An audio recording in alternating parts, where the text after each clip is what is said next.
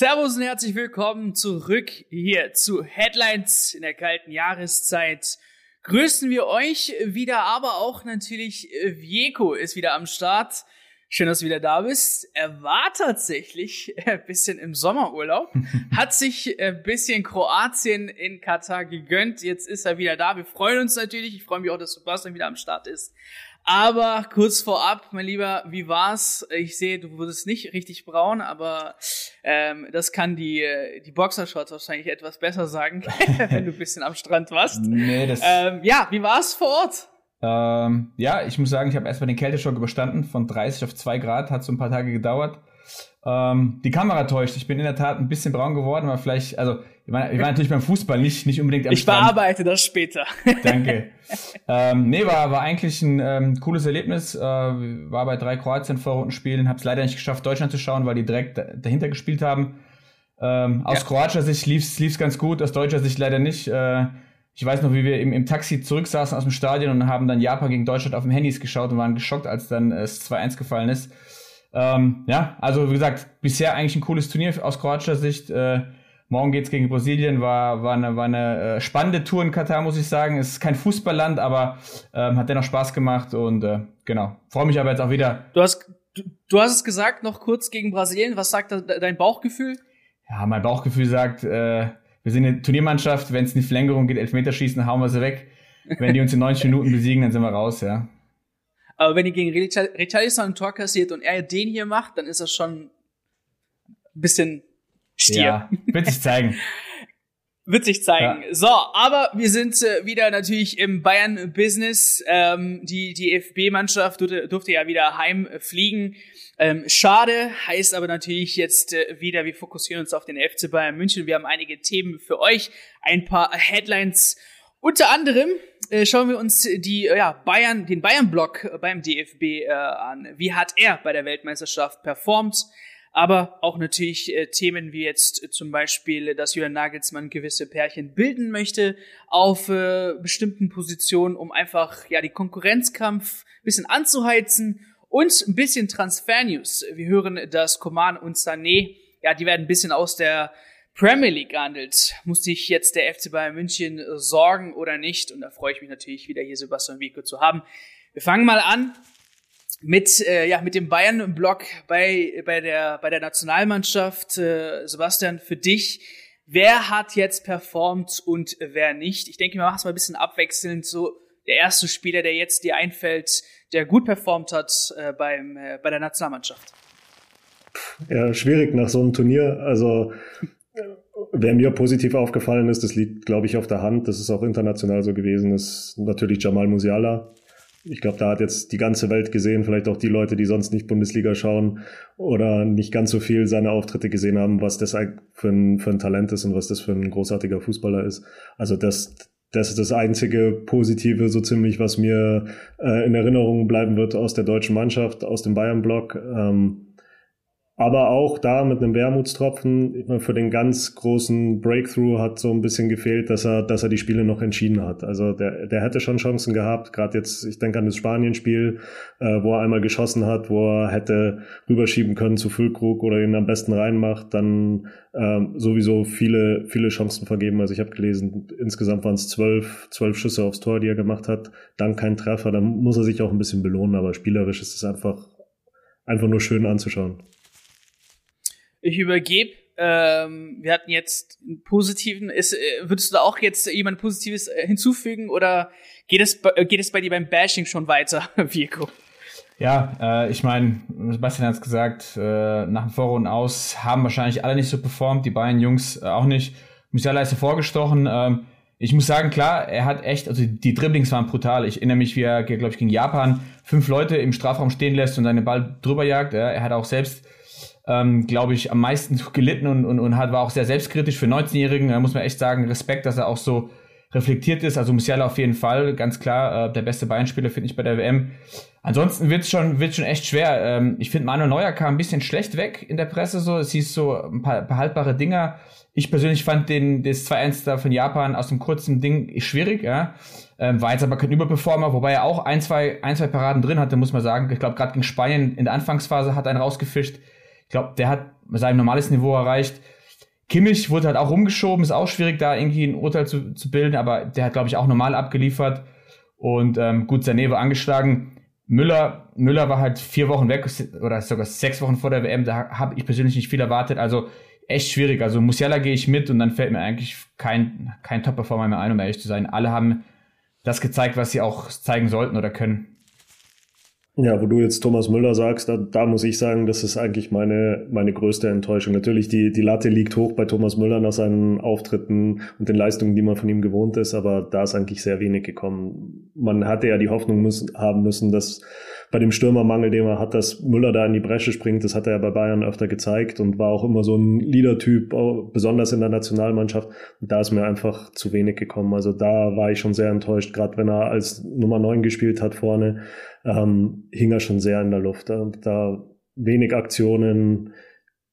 Irgendwie kam es mir auch so vor, was man am Fernseher gesehen hat, dass dass dieses Radio Müller nicht so gesendet hat. Also wie, wie man es bei Bayern gewohnt ist, dass er die Mannschaft vorpeitscht, das ist mir irgendwie so aufgefallen, dass das da nicht so war. Vielleicht war es auch eine Stimmungssache, ähm, jetzt insbesondere bei diesem Turnier. Ähm, aber da, da hätte für mich mehr kommen können. Also das ist mein, meine Enttäuschung. Dann schmeiße ich mal die zwei äh, offensiven äh, Flügelspieler immer mit rein, Serge Gnabry und Leroy Sané. Ähm, mal direkt an dich, Sebastian. Der eine hat getroffen, ich meine auch noch eine Vorlage. Leroy Sané hat auch eine Vorlage vorzuweisen. Wie sieht's da aus auf den Außen? Ja, ein bisschen unterschiedlich. Bei Gnabry war es so, der hat die ersten zwei Spiele auf rechts gemacht. Da kam sehr, sehr wenig von ihm. Gegen Costa Rica dann im letzten Spiel ist er über links gekommen, hat dann auch das Tor gemacht. Das war so ein bisschen der einzige Wow-Moment für mich als, als deutschen Anhänger, wo man dachte, okay, jetzt geht was, jetzt ist ein frühes Tor da, jetzt können sie Costa Rica abschießen. Da kam dann auch nicht mehr so viel. Ähm, Sané dagegen habe ich sehr stark gesehen gegen Spanien, als, als die Deutschen dann ihre, guten, ihre gute Phase hatte und da auch wirklich Druck gemacht haben. Ähm, da war Sané sehr stark. Aber auch da fehlt es halt dann, dass, dass über drei Spiele wirklich Leistung gezeigt wird. Aber den beiden Anlasten kann man sicher nicht, sicherlich nicht. Aber mehr hätte auch kommen können. Gerade wenn man sieht, die spielen bei Bayern, die sind äh, Top Champions League Spieler. Wenn man sieht, wie die anderen Topspieler bei anderen Mannschaften äh, performen oder performt haben, das ist schon ein Unterschied. Und zu guter Letzt das äh, ja, äh, Mittelfeld-Duo mit Goretzka und Kimmich. Ähm, Vico, weil Sebastian hat schon gesagt, Kimmich wurde immer hin und her geschoben. Kann man jetzt auch nicht wirklich ein Urteil ziehen. Ähm, wie sieht's da mit Goretzka aus? Ganz, ganz komisches Turnier, finde ich. Ähm, der hat ja auch so ein kleines, kleines Loch in der Bundesliga, hat dann hochgespielt und alles hieß, es schien so, als wird er die Kurve kriegen vor der WM, war auch echt in guter Form und dann irgendwie, klar, man, du hast die Qual der Wahl mit Gündogan und Kimmich und Goretzka und dann war er so ein Stück weit die zweite Wahl, kam als Einwechselspieler rein, ähm, hat aber auch nicht wirklich ja, seine Stärken einbringen können. Also war, so wie Sebastian gesagt hat, finde find auch, hing ein bisschen in der Luft, ja. Äh, und dann eben noch mit einem ungewohnten Partner. Ich glaube, Kimmich, Goretzka auf der 6, vielleicht ein bisschen eingespielter aus dem Verein, wäre vielleicht ein bisschen mehr gewesen, aber ja, Flick hat sich eben für die, für die Achse Gündogan Kimmich entschieden. Und ähm, ich glaube, er persönlich ist mega enttäuscht. Ähm, er hat, ich glaube, vom Einsatz her hat er alles gegeben, aber bei weitem nicht das gezeigt, was er kann. Ich glaube, bei der Euro letztes Jahr war er auch deutlich stärker und von da gesehen würde ich Goretzka sogar auch für mich so eine Enttäuschung äh, oder als die Enttäuschung mit dazu nehmen. Vielleicht ein Wort zu Müller. Ähm, ja, ich nehme ihn gerne in Schutz. Äh, ich bin vollkommen bei dir. Radio Müller gab es gar nicht. Also er war nicht der Dirigent, er hat die Leute nicht mitgerissen als Routinier. Die, die Amis sagen im Basketball, als Veteran musst du das eigentlich machen. Aber ganz ehrlich, der war vier, fünf Wochen weg, hat nicht gespielt. Für mich war das eh ein Risiko, dass er oder überraschend, dass Flix so lange an ihm festgehalten hat, dass er dass ein Starter war. Und ähm, deswegen sage ich, ja, er war enttäuschend, da muss mehr kommen, aber mit der Vorgeschichte sage ich, war das zu erwarten. Also da schiebe ich eher den Ball oder den schwarzen Peter im Flix so als den Müller selbst, ja. Ja, die äh, Bayern-Spieler bei der Nationalmannschaft, ähm, ja, unterm Durchschnitt auf jeden Fall. Mal auch eine interessante Frage vielleicht an, an die Zuschauer oder auch an die Zuhörer, die sich das vielleicht selbst beantworten können.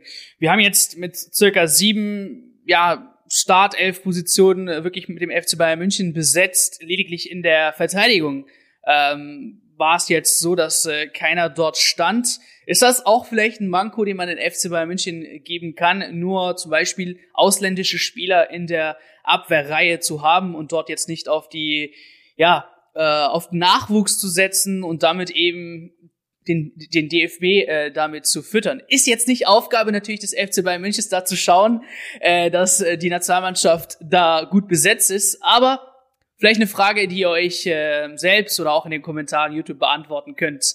Und dann gehen wir zurück in den. Äh, also ja. ganz kurz dazu noch, das okay, sehe ich überhaupt nicht so. Also schon mal mein Kommentar, bevor ich ihn reinschreiben muss. Äh, wenn, man sich gerade die Leistung anschaut von Schlotterbeck und Süle als Ex-Bayern noch, äh, da kann man eigentlich froh sein, als wenn ihr Bayern-Fans zuschauen, kann man wirklich froh sein, dass, dass die da nicht in der Abwehr spielen. Also gerade um Schlotterbeck gab's ja, gab's ja auch Gerüchte, ob die Bayern ihn vielleicht holen. Ja, letztes Jahr äh, wenn man die Performance angeschaut hat, muss man eigentlich echt sagen, der hat, der hat auf dem internationalen Parkett, ja, zum Glück nicht aus Bayern-Sicht. Also wenn, wenn da Stürmer aus Costa Rica und Japan kommen, dann wird's da schon eng. Also ich glaube, den möchte man auch nicht gegen PSG in der Champions League hinten drin haben. Ja. Finde ich, muss man ganz deutlich sagen. Ja, klar. Äh, wie gesagt, gerne auch eure Meinung in den Kommentaren. Ist einfach ein Thema, der ist, äh, das ziemlich interessant ist und wir lesen uns auf jeden Fall da einige durch.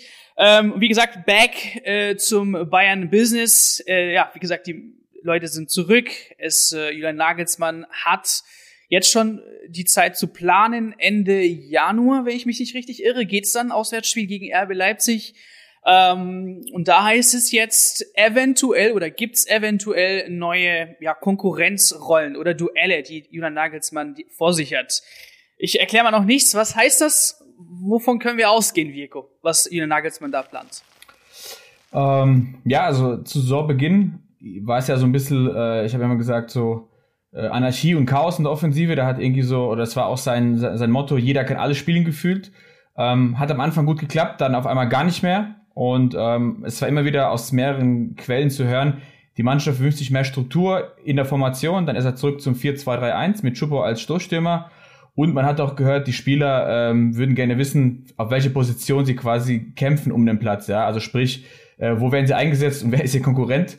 Und ähm, genau das scheint Nagelsmann, äh, ich glaube, Kicker hat vermeldet, äh, vorzuhaben. Also sprich, er hat jetzt für die für die Rückrunde ein bisschen was, bisschen die Stühle verrückt, so wie man hört. Äh, Müller soll in Zukunft nicht mehr auf der 10 konkurrieren mit Musiala, da hätte er, glaube ich, auch schlechte Karten. Es wird auch zu Stunk führen, also eigentlich auch eine clevere Lösung. Er schiebt Müller nach vorne sozusagen in den Konkurrenzkampf mit Chupo und soll da quasi, Chupo und Müller sollen sich um die Stammplatz auf der neuen sozusagen gegenseitig pushen. Und ähm, was ich auch interessant finde, äh, Grafenberg äh, von der 8 oder 6, man, klassischer Sechser war er nie, aber von der 8 wird vorgezogen auf die 10, quasi als Musiala-Backup oder Musiala-Konkurrent. Ähm, und er hat ja da einen ganz guten Abschluss und ist auch technisch fein, also es kann auch Sinn ergeben. Und der, der Druck geht ein bisschen weg, weil ich glaube, Kimmich und Goretzka sind einfach auf der 6 und 8 gesetzt, genau. Und auf den Flügeln hast du halt die Pärchen äh, Sané und, und äh, Gnabry, glaube ich, oder Coman, ich weiß gar nicht mehr, und äh, Mané. Ähm, von da gesehen, es ist, glaube ich, für die Spieler auch einfacher. Also ich habe auch mal ein bisschen gekickt, natürlich nicht auf dem Niveau, aber wenn du weißt, wer ist dein Gegner, wer ist dein Feind, in Anführungsstrichen, dann kannst du einfach darauf einstellen. Ähm, jeden Spieltag nicht zu wissen, wo ob ich jetzt auf links, rechts, auf der 10 oder 9 spiele, ist auch, glaube ich, eine Kopfsache, wo man sich nicht gut einstellen kann. Also ich bin, sollte es stimmen, positiv überrascht davon und ich bin gespannt, äh, wie es mit, Müller läuft. Ja, wir hatten es gerade beim DF äh, Bayern-Block im DFB-Team. Ähm, wenn Chupo so weiter trifft und Musiala so spielt, dann sehe ich aktuell keinen Platz für ihn in der ersten Elf. Und da muss er sich erstmal wieder rankämpfen, ja. Bist du, bist du auch positiv äh, von, äh, von dem überrascht, überraschen Anführungszeichen, was Julian Nagelsmann da jetzt äh, plant mit den Partnerduellen, äh, Sebastian? Ja, wie Wirko gesagt hat, das macht schon auf jeden Fall Sinn für die Spieler, aber ich glaube, wenn man dann unterm Strich schaut, wird es halt wirklich heißen, dass es für Müller eng wird. Ähm, jetzt auch nach dem Gesagten, also ich glaube, an Musiala kommt da langsam wirklich nicht mehr vorbei und Chupo hat, hat Leistung gezeigt und gerade Müllers Leistung auf der neuen war jetzt auch nicht so berauschend. Also da kann es jetzt auch langsam so Richtung öfter mal einen Bankplatz gehen. Was ich noch sehr interessant finde, ist wirklich Gravenberg. Da dürfen wir nicht vergessen. Äh, Nagelsmann hat jetzt den Nationalspielern vier Wochen Sonderurlaub gegeben. Die können sich jetzt ein bisschen ausruhen. Gravenberg war nicht nominiert für die niederländische Nationalmannschaft. Das bedeutet, der hat jetzt die ganze Zeit an der Sebener Straße trainiert und ich glaube, dass gerade bei ihm jetzt, äh, gerade für ihn jetzt nochmal eine wichtige Zeit kommen wird, dass der in den ersten Spielen vielleicht wirklich viel Spielzeit kriegt, wenn, wenn er frisch aus dem Training kommt, äh, keine WM in den Knochen hat und dann kann er, glaube ich, wirklich ein paar Mal zeigen, was er, was er kann. ja, interessante Duelle, die Julian Nagelsmann plant. Mal schauen, wie die Rückrunde bzw. die restliche Saison zu Ende geht. Wir sind auch überall drin. Also eigentlich ähm, müssen die Spieler performen, um eben noch zu bestehen in Champions League etc. etc. Wir sind gespannt. Wie findet ihr die Duelle? Auch gerne mal eure Meinung in den Kommentaren bezüglich der zukünftigen hoffentlich festen Positionen einiger Spieler interessiert uns auch. Und dann gehen wir mal in die Rubrik Transfer News. Ähm, wir reden nicht über Joao Felix. Ähm, vielleicht macht das dann Sebastian am Ende. Aber kannst du gerne machen später. Aber zwei äh, Männer des FC Bayern Münchens und zwar Koman und Sané. Premier League habe ich gehört. Vielleicht mal da anknüpfen, Sebastian. Was geht ab? Wer hat Interesse? Muss sich jetzt der FC Bayern München sorgen? Ja, es sind für mich zwei ganz unterschiedliche Geschichten. Die eine Meldung war ja, oder das eine Gerücht war ja, äh, dass Chelsea an einem Tauschdeal arbeiten würde. Coman zu Chelsea und dafür kriegt äh, Bayern Pulisic. Ähm, und die andere Geschichte, also bevor ich was dazu sage, die andere Geschichte ist, dass äh, Leroy Sané sich vorstellen könnte, zu Arsenal zu wechseln, dass er eventuell in die Premier League möchte. Ich würde die unterschiedlich bewerten. Also ich glaube, die erste Geschichte macht für mich keinerlei Sinn. Also jetzt allein aus einer Bayern-Perspektive. Pulisic ist ein anständiger Spieler, hat er jetzt auch bei der WM gezeigt für die USA, aber ist für mich eine ganz andere Klasse als äh, Kingsley Coman. Ich glaube, dass Coman jetzt, wenn er verletzungsfrei bleibt, auch wieder mehr Spielzeiten bekommen wird. Und das wäre kein guter Deal für Bayern. Die zweite Geschichte, äh, Sané zu Arsenal weiß ich nicht, wie konkret das jetzt wirklich mit Arsenal ist, aber ich habe schon immer das Gefühl, dass er seine Zeit in der Premier League genossen hat. Ich weiß nicht, wie ihr seht, da können wir dann gleich auch nochmal drüber reden. Ich habe bei Leroy Sané immer ein bisschen das Gefühl, dass er noch nicht so hundertprozentig bei Bayern angekommen ist, dass er nicht dieses Gefühl vermittelt, Bayern till I die. Vielleicht liegt es auch einfach nur dran, ähm, dass er irgendwie seine, der schießt ein super Tor und bejubelt es dann nicht so richtig. Da hat man immer das Gefühl, er ist vielleicht sauer wegen irgendwas. Ich habe immer noch das Gefühl, er ist den Bayern-Fans immer noch ein bisschen, trägt immer noch nach, dass, dass es am Anfang mal Pfiffe gegen ihn gab. Ähm, da, vielleicht ist es auch nur eine Frage der Körpersprache oder so, aber ich habe irgendwie das Gefühl, der ist noch nicht so hundertprozentig bei Bayern angekommen und gleichzeitig hat er die Premier League geliebt, das weiß man. Mm, und wenn es dann Interesse gibt von Arsenal, Arsenal ist zurzeit die beste Mannschaft in der Premier League, Tabellenführer mit Man City. Ich denke, da wird gerade was aufgebaut, gerade unter Ateta. Ateta halte ich für einen super Trainer. Mm, die Mannschaft ist jetzt stark, hat wirklich eine Entwicklung hinter sich und Sané würde da schon eigentlich reinpassen. Also ich könnte mir schon vorstellen, dass es zumindest was wäre, über das er nachdenken würde. Ich weiß nicht, ob konkret jetzt, aber so irgendwie vorstellen könnte ich mir das schon. Das andere halte ich für Blödsinn, ehrlich gesagt. Ja, Command bis 2027 hat ja erst vor kurzem seinen Vertrag verlängert.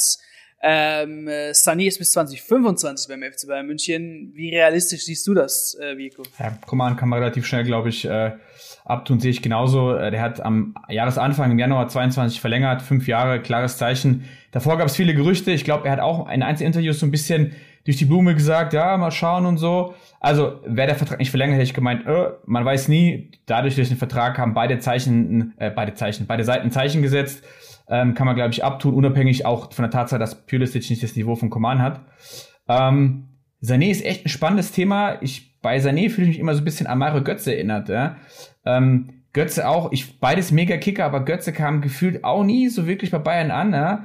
Und ich sehe es genauso wie Sebastian. Also Sané und Bratzo hat auch gesagt, wenn der Bock hat, der Junge, wenn der will, wenn der voll da ist, Fokus hat, dann ist der genial. Ja, das haben wir schon. Es blitzt immer wieder auf in Spielen, egal ob Freistoß, egal ob Dribbling, egal ob äh, Tempo, Dribbling, was auch immer.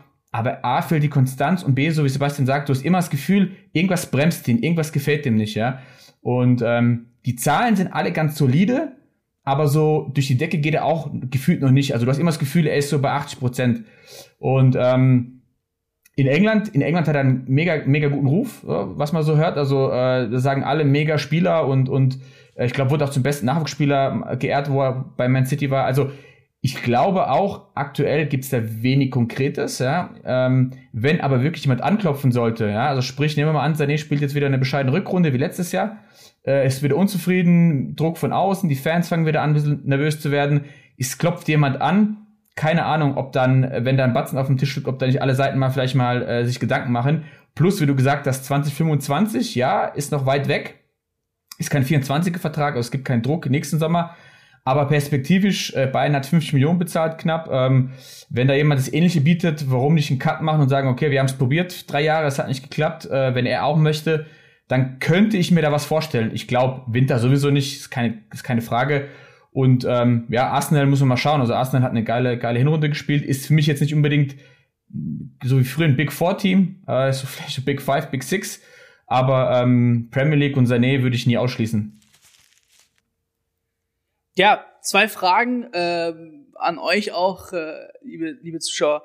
Äh, habt ihr auch das Gefühl, dass Leroy Sané noch nicht, immer noch nicht wirklich angekommen ist beim FC Bayern München, dass ihn ähm, bis zu 100 Prozent immer noch was hindert? Ist es ähm, einfach nur Körpersprache? Ist es einfach seine Art und Weise, äh, so zu sein und jetzt nicht wirklich da euphorisch sich vielleicht bei jedem Tor oder was auch immer zu freuen. Äh, mal gerne eure Meinung in den Kommentaren. Und ich glaube, ich weiß auch, was Sebastian mit dem Geld machen würde, wenn äh, tatsächlich ein Leroy Sané gehen sollte. Ja, was aber, denn? aber wie viele Würstchen müsste denn Hönes noch verkaufen, damit man sich einen Joao Felix leisten kann? Oder wie, wie sollen bitte die finanziellen Rahmenbedingungen da ähm, ja, existieren, dass, dass man da ihn holt? Naja, wenn ich jetzt wieder meine wöchentliche Joao Felix Aussage treffen kann. Ich weiß nicht, ob ihr es gelesen habt, aber es heißt jetzt, dass sogar schon für den Winter Aston Villa ein Kandidat wäre. Also wenn Aston Villa sich das leisten kann und so einen Deal über die Bühne bringt, dann sollte es Bayern auch können. Also das, das, wird, noch das, das wird schwierig, also mit dem ganzen Saudi-Money, dass sich der FC Bayern München da in Zukunft mit solchen Spielern ähm, ja beschäftigen kann. Wobei ich sagen naja, muss, schauen wir mal. Äh, ich will echt sagen, äh, Hoa Felix finde ich auch einen mega interessanten Spieler. Ich fand ihn vor der WM, dachte ich, boah, der Hype ist vorbei und äh, alle sehen, was er, was er wirklich ist. Bei der WM, gerade ja. gegen die Schweiz, boah, Respekt, also der er hat immer noch Speed, ja. Er hat, er hat zwischen den Räumen kann er sich bewegen. Ich glaube, echt ist eine finanzielle Frage. Aber äh, um da Sebastian mal den Rücken zu stärken, die beiden haben letztes Jahr gezeigt, wenn sie, wenn sie wollen, wenn sie jemanden wollen, dann, dann können sie auch Geld auf den Tisch legen. Und man darf nicht vergessen, ähm, ganz ehrlich, bevor er zu Aston Villa geht, äh, kommt er definitiv zu uns. Das ist keine Frage, wenn, wenn die beiden im Ring sind, äh, wenn wir beide im Ring wären mit denen. Ähm, ich habe halt nur die Frage, äh, was, was, was will Atletico? Das Gehalt von dem kriegst du irgendwie gestemmt, aber Atletico hat 130 bezahlt. Die werden den nicht für 50, 60 gehen lassen. Die werden, egal wer den will, die werden, die werden den Club auspressen. Und da ist die Frage, ob Bayern bereit ist, halt Übermarkt zu bezahlen. Das glaube ich eher nicht, weil wir sind, sind dann doch finanziell sehr solide, progress, äh, nicht progressiv, eher konservativ. Und die Jungs werden da nicht nichts Verrücktes machen, ja. Ja. Irgendwie muss man natürlich das Gehalt von Diego Simeone stemmen und da muss natürlich ab und zu mal ein äh, ja, dreistelliger Millionenbereich eine Summe her. Der Mann verdient 30 Millionen äh, Euro im Jahr. Unglaublich. Ähm, an der Stelle würde ich sagen, wir übergeben an euch, liebe Zuschauer. Ihr habt die Themen heute gehört. Wir sehen uns in den Kommentaren und dort diskutieren wir gerne weiter. Auch ein großes Dankeschön an alle Zuhörer, an alle Podcast-Zuhörer, die vielleicht die Zuschauer nicht wissen, dass die Folgen auch als Podcast-Folge immer ähm, auf Spotify und etc. erhältlich sind. Und an der Stelle sage ich auch vielen Dank für eure Zeit, Vico. Schön, dass du wieder da bist. Schön, dass du da bist, äh, Sebastian. Und ich verabschiede mich auch an euch. Bis nächste Woche. Ciao, ciao.